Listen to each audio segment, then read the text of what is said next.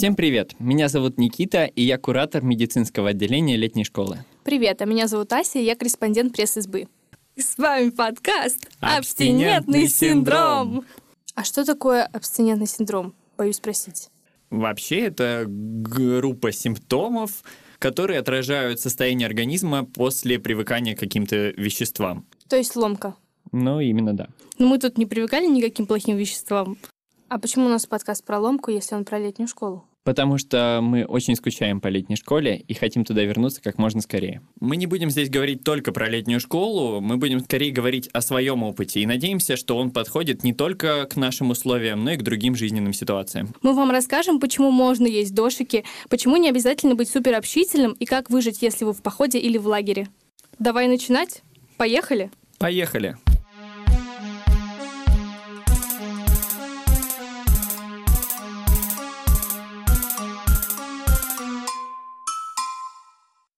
Сегодня с нами в студии сидит Владислав Хашимов, преподаватель мастерской психо, психолог, и мы будем обсуждать страхи, личное пространство и вообще психологическую составляющую летней школы. Привет, Влад. Привет. Расскажи немножко о себе. Я практикующий психолог и психодраматерапевт. Это такой чувак, который занимается психотерапией в жанре театра. О, а можешь примеры привести какие-то из практики? Как это психолог, театр? Ну, у меня не очень в голове это складывается. Ну, смотри, это получается групповая психотерапия, но люди там не, не просто рассказывают о своих проблемах, они их показывают, насколько они могут. И человек получает возможность не только в голове что-то прожить, но увидеть со стороны, а как действует он, его оппонент, и как вообще ситуация вообще выглядит, когда он смотрит на это с глазами наблюдателя. И это позволяет увеличить, усилить терапевтический эффект, потому что у человека есть и группа, которая заряжает, и есть он сам, и есть э, роли. Влад, расскажи, что ты делаешь на летней школе и как ты там работаешь? Я на ней преподаватель, координатор. Как преподаватель я веду как раз-таки психодраматические кусочки, то есть здесь же входят, например, ролевые тренинги, тренинги на командообразование, вот все, все и же с ним связанное. Помимо этого, есть э, тема, связанная с транзактным анализом. Это такая теория психологическая, которая достаточно простым языком позволяет понимать много сложных вещей. И я несколько раз уже преподавал курс по ней. И третий момент — это коммуникация. То есть я учу, как эффективнее взаимодействовать с другими людьми. У нас мастерская пополам школьники, пополам студенты, и я учу этих и тех. А сколько раз ты ездил? Ну, три последних года. Получается, что у Влада достаточно много опыта общения с летнешкольниками и их страхами в наших условиях. Поэтому давайте начинать.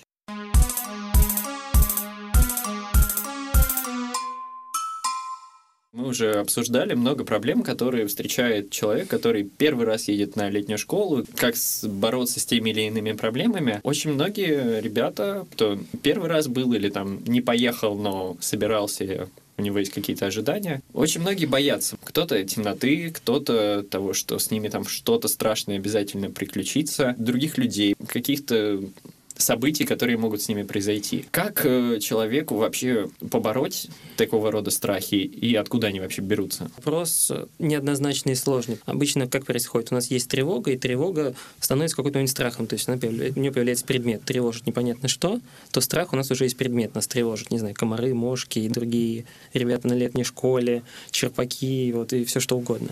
Как можно с этим бороться, это достаточно индивидуально. Мне, наверное, хочется сказать здесь два важных момента. Первый — то, что когда человек приезжает на летнюю школу, у него есть определенный уровень стресса, и он выше, чем обычно, потому что ситуация необычная, все новое, люди новые, обстановка новая, действия новые. Стресс от этого увеличивается. Стресс, соответственно, порождает некоторый страх. И еще один момент, который стоит здесь коснуться, который для летней школы, как лагеря, специфичен, это может быть некоторый момент безопасности, что нет дома, нет крыши, что человек живет в палатке, и у него чувство безопасности может быть нарушено. Общий, как мне кажется, метод, как можно с этим работать, заключается в том, чтобы понизить ощущение стресса, то есть сделать стресс немного ниже, расслабить человека, насколько это возможно. А способ, каким можно это сделать, это сделать можно с помощью группы. Мне кажется, что именно на летней школе очень клевый ресурс, который может помогать человеку. Это группа, которая открыта, которая может его поддержать, с помощью которой он может рассказать о своем страхе или договориться с кем-то, не знаю, там, переночевать в палатке, если он боится темноты. Mm-hmm. Уже второй эксперт говорит нам ночевать с другим человеком в палатке по, разным, по всяким разным причинам. По-моему, это классно. Да, вполне. Мне больше интересно даже э, такие социальные страхи. Вот, например, потому что ты в, в один вопрос вобрал сразу много. Вот, например, человек э, едет на летнюю школу, и, как мне кажется, практически все люди э, перед этим, вот, у них есть шкала, либо они хотя бы немного тревожатся нервничают, либо они начинают прям паниковать. Ну, почему такое происходит? Почему люди, ну, понимая рационально, что ничего страшного не случится, они просто чуть-чуть меняют свою среду, едут в что-то новое, почему это новое так сильно пугает? Мне интересно именно с точки зрения того, как это работает психологически. Это зависит обязательно от того опыта, который у них уже есть. То есть, если они никогда не были в лесу, то это прям стресс вот такого high-левела. Почему новая обстановка так влияет? Почему она так тревожит? Это даже не с лесом связано, а просто вот какой-то новый опыт всегда страшно. Это просто зависит от целого ряда механизмов. Естественно, что все новое, оно всегда звучит пугающим, потому что у нас есть установленные реакции, как действовать, там, как поесть, поспать, э, дойти до института, дойти до работы. Тут все, все понятно. А здесь мы попадаем в ситуацию, где нужно реагировать, исходя из нового опыта. Предыдущие убеждения, опыт установки, они не работают. Нужно придумать что-то заново. При этом нужно делать это сразу в, разных областях. Ну, возьмем летнюю школу. Если бы летняя школа в трех километрах там, от города, то мы бы там доехали до автобуса, на автобусе, да не потусили там и вышли, это одно. Но если мы туда едем, и, и мы там будем точно длительное время пребывать, то возникает много факторов новизны. Каждый фактор новизны требует ресурсов. Ресурс увеличивает стресс. Стресс, соответственно, порождает страх. Для меня странно, потому что вроде бы с одной стороны люди туда едут, и это как бы позитивное какое-то событие, они такие, ура, типа летняя школа, но с другой стороны, оно тебя вообще не радует. И вот э, почему так происходит? Это именно из-за того, что оно требует ресурсов только из-за этого? Для каждого конкретного человека у него будет за этим страхом стоять свое. Например, там для кого-то это будет, ну вот я еду на летнюю школу, это будет все клево, я знаю много нового и так далее, но одновременно мне нужно будет общаться с другими людьми, я этого не очень умею делать. Как с ними вообще взаимодействовать, я не понимаю, меня это напрягает. Для другого человека. Я еду на летнюю школу, все очень клево, я буду общаться, я обожаю общаться, но я никогда до этого, или там едва ли там два дня жил в палатке, и я не знаю, как я буду жить две недели, а как я вообще буду ходить там, не знаю, в туалет, э, умываться, как вы такие бытовые вещи буду делать.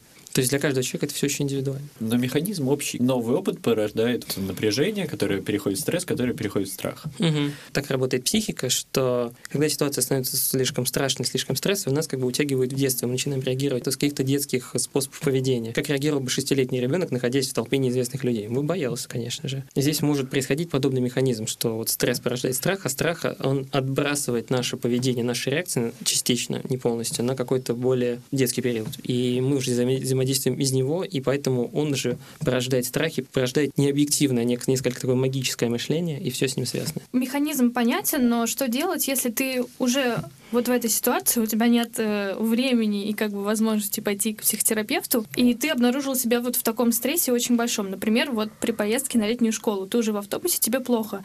Может быть, есть какие-нибудь способы себя успокоить или заземлить, когда помощи вокруг особо нет, но тебе нужно вернуться в реальность немножечко? Простые средства саморегуляции, я думаю, что их многие знают, но мало кто использует. То, что ты сама сказала, связанное с заземлением, можно просто вернуть себя. Вот мы условно считаем, что нас отбрасывают отбрасывают в детство, то мы можем просто вернуть себя вот в текущий момент здесь и сейчас. Здесь можно просто начать, ну, как бы, когда у нас есть страх, у нас есть какие-то мысли спонтанные, которые возникают, и вот там, типа, мне страшно, не знаю, что делать и так далее, и так далее. Можно их, например, просто вернуть в настоящее, говорить, что вот здесь и сейчас я иду в автобусе, и мне страшно. Вот в эту секунду я понял, что э, мне нужно будет общаться с людьми. Вот в данный момент я понимаю, что я уже там 10 минут только и делаю, что напрягаюсь. Вот сейчас, прямо сейчас, э, я понимаю, что мои эмоции очень сильные. То есть, если мы в течение, там, не знаю, 10-15 минут будем начинать каждое наше внутреннее высказывание слов «здесь, сейчас», «теперь» и «сейчас», то мы будем постоянно возвращаться в настоящий момент. Это как бы первый способ.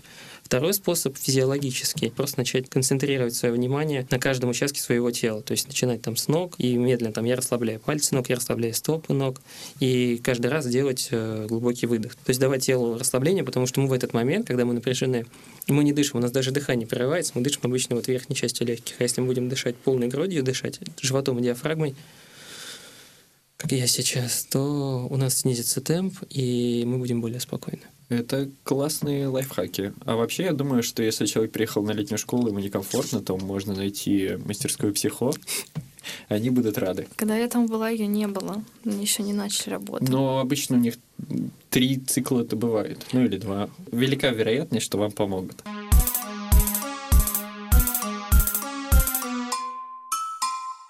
Ты сам сказал, что основная помощь будет складываться в групповой работе. Опять же, мы уже заострили внимание, что для многих э, дискомфортно вот это общение с новыми людьми. Как такая большая концентрация людей на летней школе может способствовать э, какому-то психологическому оздоровлению, когда тебя это гнетет? Смотри, здесь разные ситуации. Когда я говорил помощь группы, я имел в виду, наверное, помощь более локальной группы. То есть, не знаю, либо группа людей в районе мастерской, либо даже еще меньше. Там, не знаю, я приехал там с другом, с двумя-тремя друзьями, и вот я имел в виду в первую очередь эту группу. Для меня, как мне кажется, здесь могут быть спорные точки, это может быть ресурсом. Сама же летняя школа, как большая социальная группа, здесь выступает некоторым фоном. Но не будет большой коллектив являться таким стрессором, как бы? Очень даже может, потому что у любого человека есть определенные потребности в коммуникации, в взаимодействии, некоторый такой сенсорный эмоциональный голод.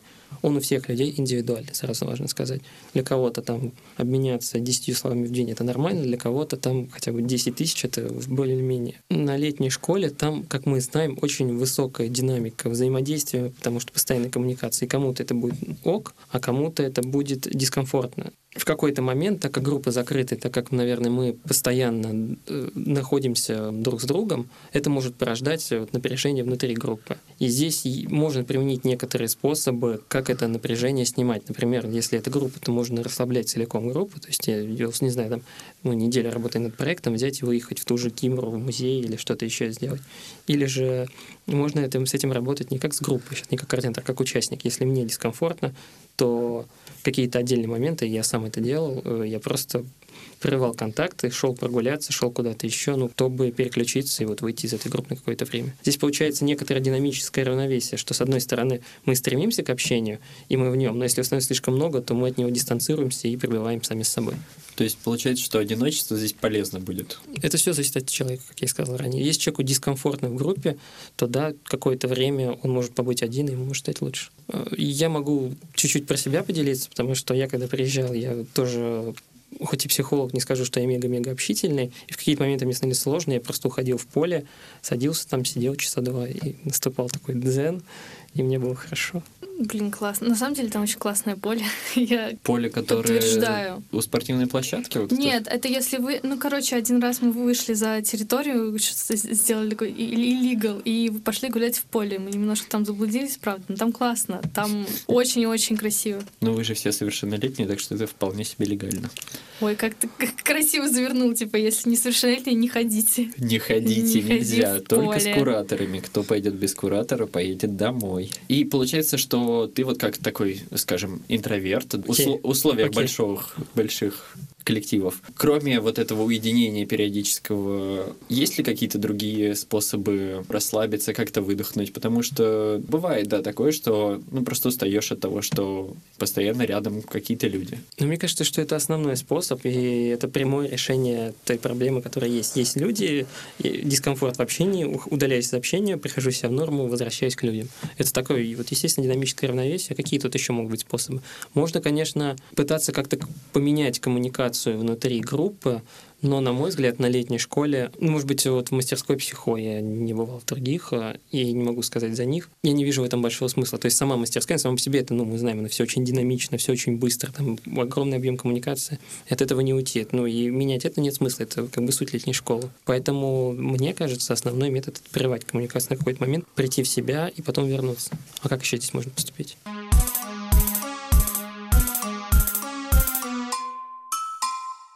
На летней школе на самом деле постоянно ты находишься в общении, причем не всегда со знакомыми людьми.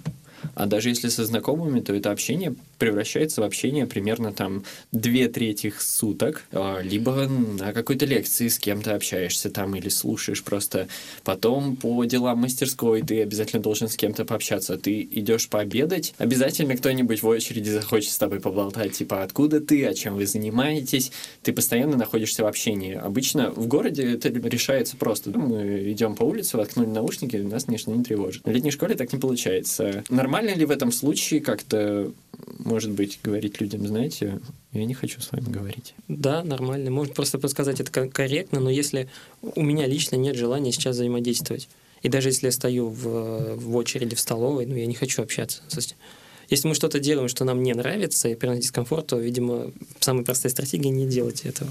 Можно просто сделать это в корректной форме. Мне кажется, проблема у всех примерно, и у летних школьников в том числе, что они, может быть, сами не знают, когда они не хотят общаться, когда они перегружены. Потому что мне кажется, что личные границы у малого количества людей прям четко прочерчены, и они мало знают, что им как бы можно, а что нельзя. Поэтому это более интересный вопрос, как бы как их, как их следовать. Хотя мне кажется, что мы тут тоже не поймем так сразу, как их прочерчивать.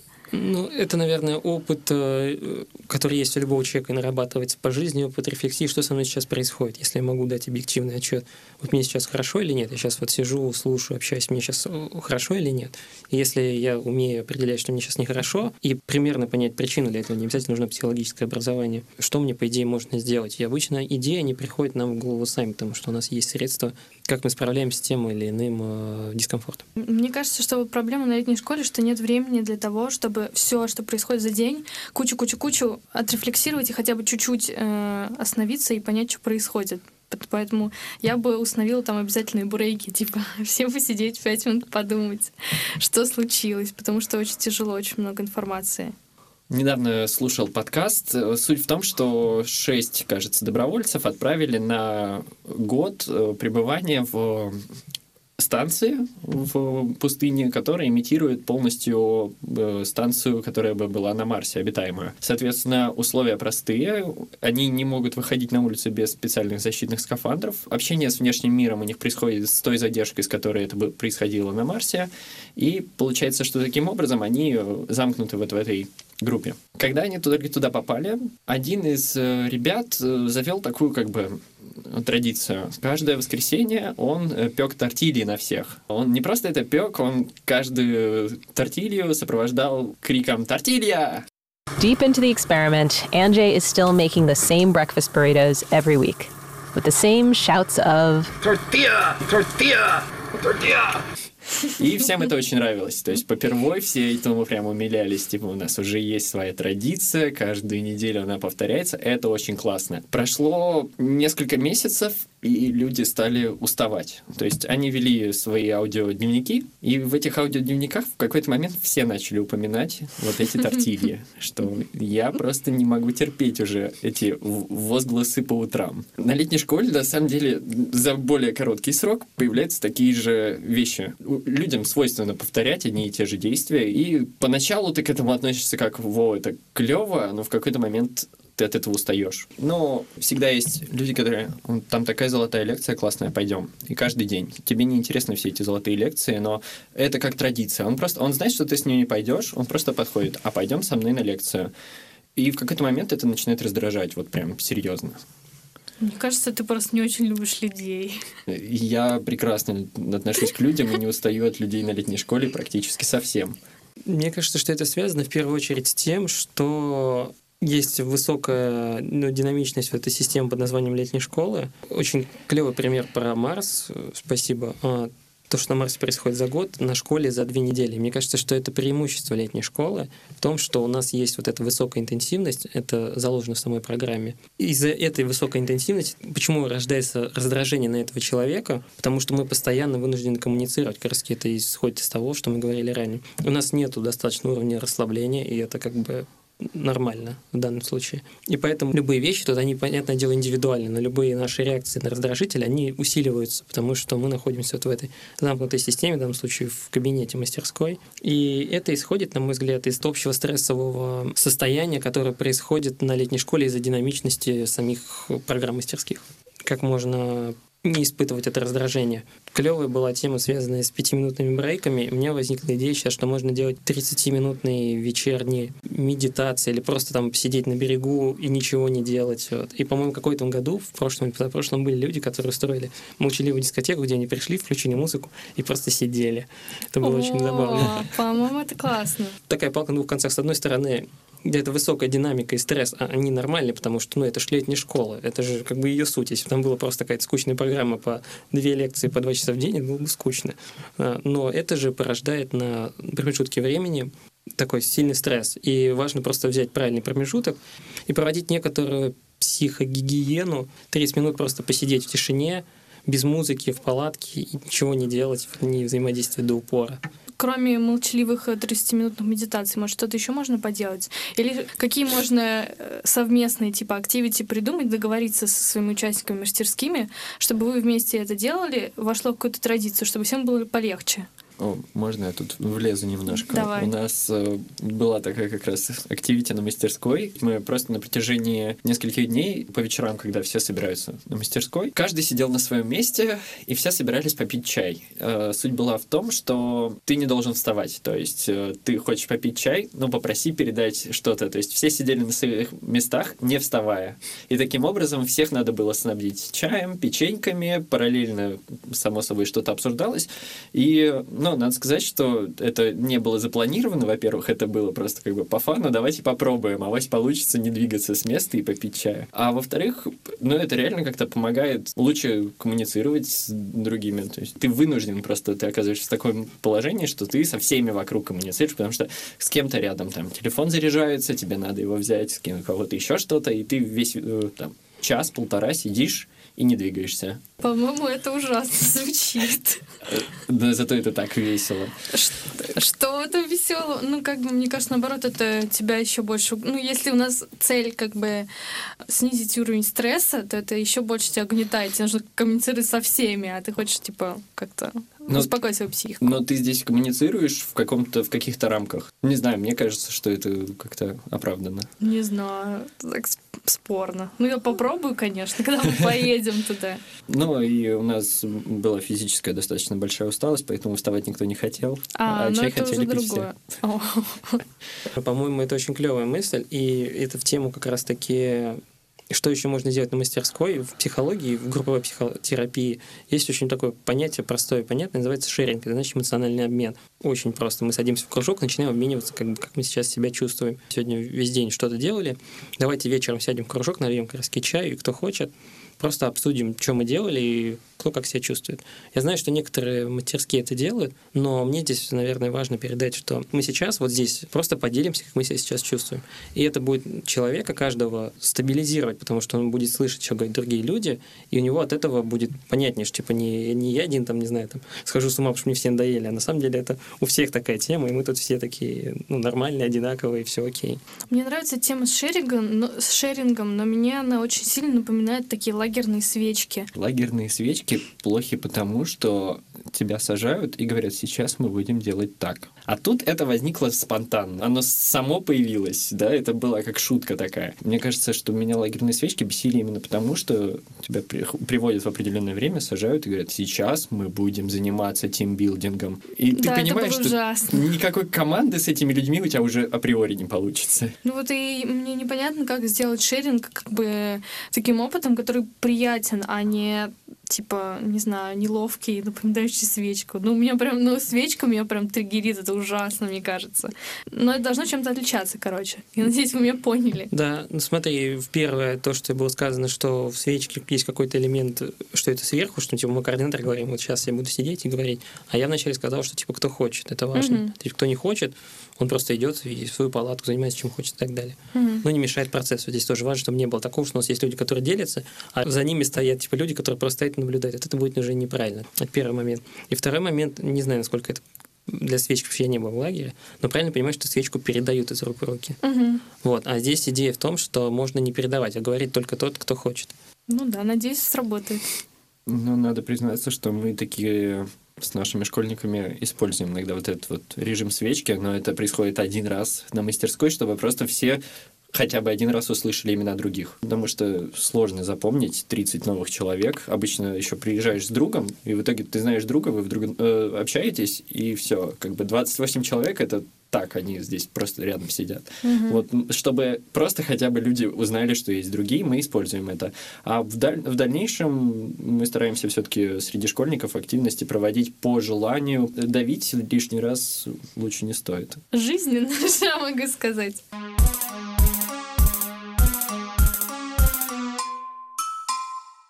У меня есть очень специфический вопрос, наверное, возможно, специфический, но, возможно, как бы прокатит, да? Когда приезжаешь на летнюю школу, еще нужно, мне кажется, у многих возникает такая социальная тревожность, как бы. И вот э, ты говорил, что как истинный как бы эксперт говорил, что у всех все индивидуально и нормально. Но в принципе тоже понимаешь, но э, есть такая штука. Вот когда ты куда-то приезжаешь и у многих социальная тревожность, как понять, что нужнее оставлять границы своего комфорта или немножечко себя пушить, э, делать что-то, что неприятно, но что в принципе может тебе помочь. Например, общаться с людьми, кому-то это сложно. И вот идти заставлять себя хотя бы с несколькими людьми поговорить, и потом ты такой, о, ура, как бы у меня есть друзья. Или оставаться в своей этой зоне комфорта и ничего не делать. Полезнее для кого? Для тебя самого, ну, наверное. Для всех. Давайте рассмотрим все варианты. Мне кажется, это все очень индивидуально выбирается. Прости, если я снова это говорю. Если я сейчас чувствую, что вот с одной стороны, и обычно это конфликт внутренний, с одной стороны, мне дико стрёмно и страшно, я вообще не хочу заниматься, с другой стороны, ну, блин, я вообще ни, как бы, ни с кем не общаюсь, если я не буду общаться здесь, то где я буду общаться, вот я как бы озвучиваю, что обычно происходит, как мне кажется. Я исхожу из того, что все таки летняя школа это достаточно открытое и теплое пространство, и здесь можно попробовать, по крайней мере, взаимодействовать, потому что обычно это происходит, ну, приводит к чему-то хорошему. И все-таки народ на летней школе очень адекватный. Все-таки нужно опять учитывать такой вариант, э, чего я чуть-чуть может быть, опасаюсь, что вроде получилось, вроде бы я общалась, но потом там, типа, я не знаю, как я была, как я выглядел, выглядела, а вот э, что обо мне теперь подумают и так далее. И начинают какие-нибудь там внутренние саботажники, демоны заниматься каким-то самобичеванием. У меня здесь идея в том, что все-таки стоит попробовать, но если сильный какой-то дискомфорт, то можно этого и не делать. Я сам выбираю, как мне будет комфортнее. Да, я согласна с тем, что на летней школе, наверное, чуть другая атмосфера, и там, если ты попробуешь, больше вероятность, что будет все классно. Это то, о чем мы говорили с Артемом, что если у тебя вдруг порвались штаны, никто не будет смеяться, потому что все плюс-минус в одних условиях. Ну да, атмосфера действительно у нас очень-очень милая. Мне очень понравилось, что там преподаватели, например, относятся к себе как к человеку. Это меня так удивило. И что они вообще как люди выглядят да, сами. Да, да, да, это так странно. Там все равно в итоге у тебя меньше тревожности и страхов, чем, например, в обычном универе, потому что там общение идет более на близком уровне, таком равном такой, о, я могу поговорить с преподавателем в курилке, невероятно. Мне кажется, что немножко из этой же серии, что на летней школе все общаются на «ты». Это снижает тот же самый вот этот стресс, что «а, вокруг много страшных людей. Вот я тут такой маленький приехал. Практически нету вот этого вот выканья и какого-то расслоения на старших и важных. Mm-hmm. И... Да, я согласна. Меня это тоже ужасно шокировало, когда мне нужно было говорить «ты» взрослым людям. Ну, как бы взрослым, взрослее, чем я. Я такая, что? Они не подумают, что я... Ну, в общем, это было ужасно странно, но потом мне понравилось. А потом вернулась в реальный мир, и мне тут не понравилось. Нужно говорить «вы» такое ме.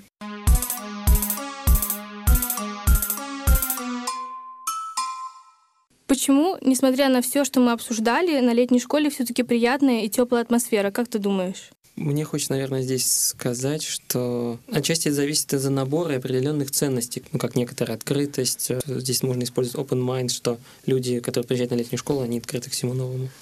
И ценности, которые есть, из которых, к счастью, сложились, они способствуют вот тому, что атмосфера будет такой. Она может частично меняться, но все-таки общий фон у нее есть. И мне кажется, потому что здесь есть, вот как было сказано, нет вот этой дистанции власти, а максимально горизонтальные отношения, насколько они могут быть даже, не знаю, там, с, условно говоря, с, администрацией, в том плане, что это хоть администрация, хоть они решают, что делать, но нет такого, что там, они смотрят на, как бы, на участников сверху вниз. Скорее, они тоже участники этого процесса. Здесь есть базовое как понимание, принятие, открытая коммуникация, а, открытые знания. И исходя из ценностей, и то, какие люди подбираются, когда они приезжают, какие преподаватели, формируется такое очень клевое пространство. А люди, которые не подпадают под эти ценности, но оказались на летней школе, то есть получается, что тут либо стал своим, либо уехал. Мы не можем отобрать только людей, которые вот как бы летний mm-hmm. школьник в крови. Или можем.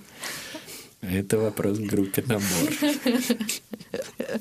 которой я состою. А, о, это ты тот самый человек, который... А ты э, отбираешь только на свою мастерскую? Нет, нет, нет, мы все просматриваем, вообще все заявки, которые проходят.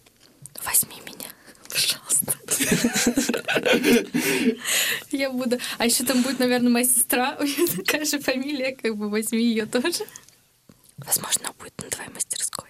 О, так вот, э, И вот как раз такие ценности они составляют, но, как вы и сказали, что если человек без этих ценностей или как-то он прошел по заявке, ну, может быть, он один раз на летнюю школу приедет, но он просто не сможет прижиться на этой летней школе, прижиться. Вот. Он либо как бы адаптируется к этим условиям, либо он покинет ее. Ну, как минимум, в случае каких-то действий он покинет ее не по собственному желанию. Да. Это такая саморегуляция, получается, что общество в данном случае, как бы, если ты не такой же, как все, мы тебя немножко отодвинем. Угу. И здесь, наверное, очень такой клевый феномен в том, что когда это общество формируется, формируется некоторый общий фон, и он положительный, то и я сейчас, наверное, гипотезирую, но мне это отзывается, что именно этот фон теплоты и принятия вот этих горизонтальных отношений, он позволяет в какой-то мере взаимодействовать, несмотря на этот высокий стресс по нагрузке, на же он действительно высокий, потому что есть вот эта поддержка, есть вот это драйв, есть этот творческий азарт, что мы делаем это что-то вместе. И с одной стороны. И с другой стороны, этот же фон, он поддерживает как бы ценности э, общей открытости, общего взаимодействия и способствует и учебной программе, и реализации людей, в принципе, в социальной структуре, в социальной сфере, в социальном взаимодействии. Получается, что как бы люди на летней школе — это такой суперорганизм. Мы тут все вместе, если ты не наш, Извиняй. Да, вот эта мысль, может быть, я не докрутил ее вот в предыдущем высказывании, что когда положительный фон сформирован, он, когда люди формируют положительный фон, фон начинает формировать людей. То есть как бы происходит обратное. Если мы, люди, формируем негативное общество, то общество будет негативно сказываться на нас. Здесь такой же обратный процесс, только положительный, что положительная среда летней школы, она положительно влияет на ее часть. Мы все делаем правильно. Да. Мне тоже кажется, что скорее не участник уйдет, а скорее он приспособится к тому, что он увидит здесь. Если и... он сможет. Ну, Это... ну а кто не сможет? Come on. Ну, ты, мне кажется, ты все-таки не любишь людей. Они, они в Люблю принципе, я хорошие. людей. Просто я знаю, что, ну, как бы не могут все стать внезапно такими же, как все вокруг. То есть есть люди, которым, ну, некомфортно на летней школе, он не может э, быть типа таким все слишком же. добрые. Э, ну нет, просто мерзко. там все, все слишком открытые, например, да. Человеку это некомфортно, он все, он, ну, он может не поехать больше. Это нормально. Это не говорит о нем как о плохом человеке. У нас же не общество идеальных людей. А мне кажется, что да. Кстати, здесь можно добавить такую мысль интересную, что у нас же обычно человек в группе проходит три стадии. Это объединение, когда он объединяется со всеми, говорит, типа, я как все, потом стадия некоторой индивидуации, типа, когда он говорит, типа, я не такой, как все, у меня есть индивидуальные черты, и стадия некоторой интеграции, когда говорит, типа, ну, у нас у меня есть индивидуальные черты, но и общего у нас тоже достаточно. И у меня сейчас вот сложилась мысль, спонтанно, я об этом не думал до этого, что вот когда мы на летней школе, мы примерно и проходим эти три стадии, и обычно на середину второй стадии, это вот стадия такой сепарации, в том, что ну, у меня вообще-то эти индивидуальные черты, и вообще мы тут уже все перезнакомились, но я все-таки хочу побыть один и так далее. И опыт, э, когда я был, был три недели психо, показывает, по крайней мере, о том, что потом наступает стадия интеграции, когда у нас взаимодействие, когда мы можем и взаимодействовать, и не взаимодействовать, но нам, в принципе, комфортно. Когда уже и тушенка вкусная, и душ теплый. В принципе, так. И причем неважно, сколько ты времени там пробыл, ты все равно их успеешь пройти до конца, до того момента, как ты сядешь в автобус и уедешь. Потому что там была неделя всего, но, но я тоже в какой-то момент мне было так грустно. Я уходила в палатку, потом такая, ну, чё, типа гороховый суп, пацаны, ура. Ну что, продаем туры, экспресс-интеграция в общество летней школы за один день. За один день, мне кажется, все-таки мало. За парочку. Хорошо, как скажешь. Ладно, мы куда-то в другие дебри утыкаемся, это к избе уже вопросы.